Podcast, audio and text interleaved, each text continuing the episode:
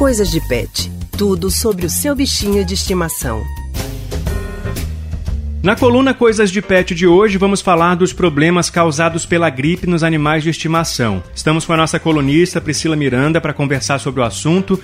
Oi Priscila, boa tarde para você. Seja muito bem-vinda ao Rádio Livre dessa segunda-feira. Oi Leandro, boa tarde para você e para todos que nos acompanham pela Rádio Jornal. Priscila, desde o começo da pandemia da Covid-19, a gente tem falado bastante sobre os sintomas da doença, que afeta principalmente o sistema respiratório dos seres humanos. E a gente mostra também a diferença da infecção pelo novo coronavírus para uma gripe comum. Sabemos que a Covid-19 é raríssima nos pets, com registro apenas de casos isolados pelo mundo.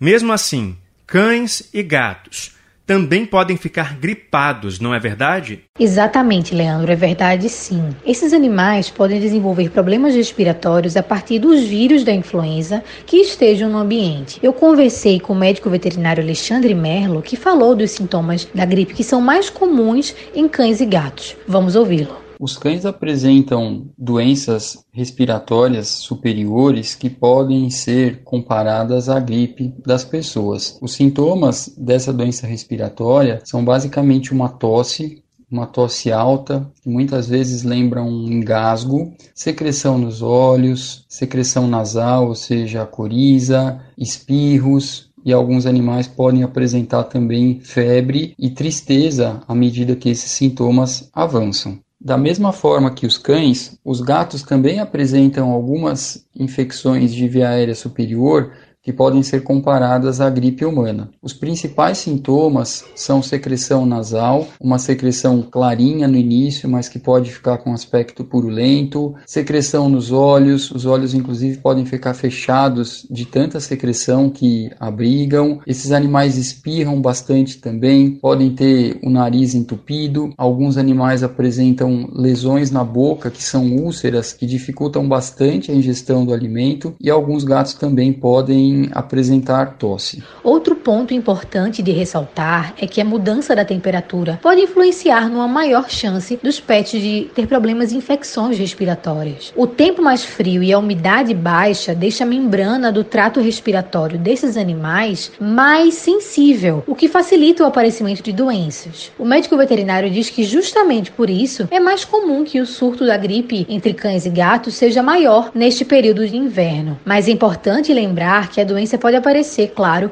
ao longo do ano inteiro.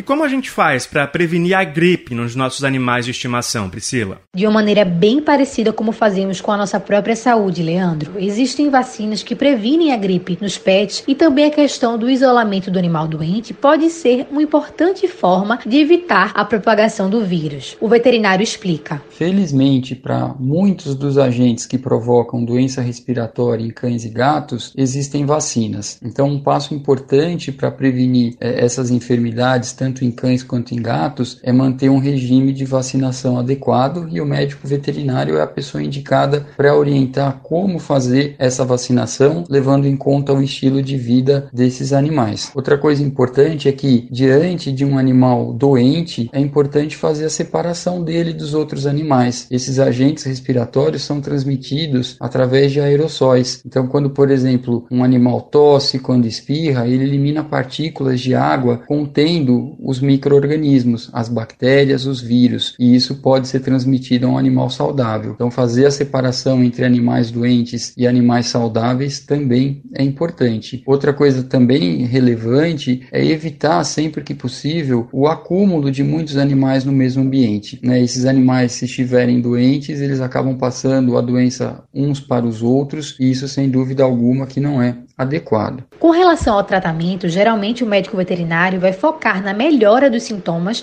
causados pela gripe. Então a gente reforça a importância da consulta veterinária sempre que possível para que o animal possa receber os cuidados logo no início da doença. Então é ficar atento ao calendário de vacinas do PET e também sempre em contato com um médico veterinário de confiança. Isso mesmo, Leandro. Assim a gente consegue que nossos bichinhos se mantenham sempre saudáveis. A gente agradece a participação de Priscila Miranda, colunista do Coisa de Pet no Rádio Livre de hoje.